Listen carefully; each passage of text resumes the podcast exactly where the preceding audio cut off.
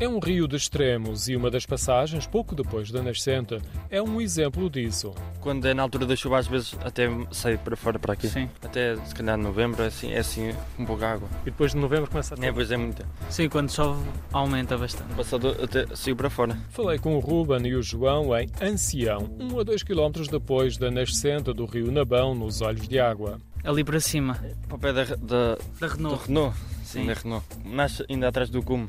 É lá É. no, no meio do mato. se não tenho certeza. Ela é ali no meio do cabeço que ela nasce. Eu acho que não. É, Acho que é mais ao pé da Renault. Nem- é lá, é mais, é mais para trás. Um pouco antes tinha falado com outro jovem, com o Diogo, a quem perguntei se conhecia bem a nascente. É, mais ou menos, sei assim um, um pouco de informações aqui da Nascente. É, nascente ali vai desaguar ali aos olh- olhos d'água. É, mais informações agora. A dúvida poderá ter a ver com a formação calcária do terreno e que dá origem a vários canais subterrâneos de água. A forma mais fácil de dissipar a dúvida é perto do local que referenciaram, começa um canal com margens definidas por muros de pedra que acompanha a estrada até Ancião. São os primeiros metros de um percurso de 61 km do rio Nabão, que vai desaguar no Zézere e um pouco antes em Beleza, a cidade de Tomar. Regressando às origens, a Ancião aponta que o Diogo atravessa todos os dias no caminho entre a escola e a casa. Sim, que é a ponte dos romanos, como dizem.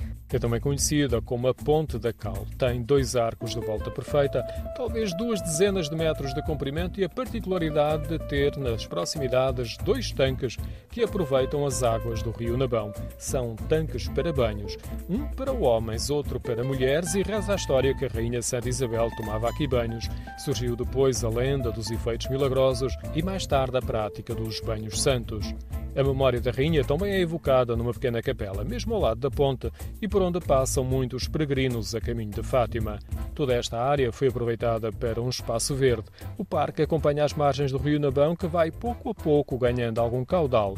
É também um espaço procurado para pequenos passeios. Vem, vem, muita mesmo. Isto aqui por norma costumam vir para aqui as crianças e os adultos familiares passear. Era o que o Ruben e o João estavam a fazer quando falei com eles. Sim, à hora do almoço, quando aproveitam p- para vir cá almoçar. E vêm aqui caminhar? Sim, sim. Nós também, também era o que estávamos a fazer. Até ali ao fundo dar uma voltita e vir. E lavar as mãos. Lá- Ali, um, ali ao fundo nós, conse- há uma- nós conseguimos entrar lá para dentro do rio. É uma parte dá para Olhamos as descer. mãos. Descem até um dos tanques dos banhos. A continuação do caminho segue o percurso pedestre e ciclável de 3 km que acompanha o rio Nabão.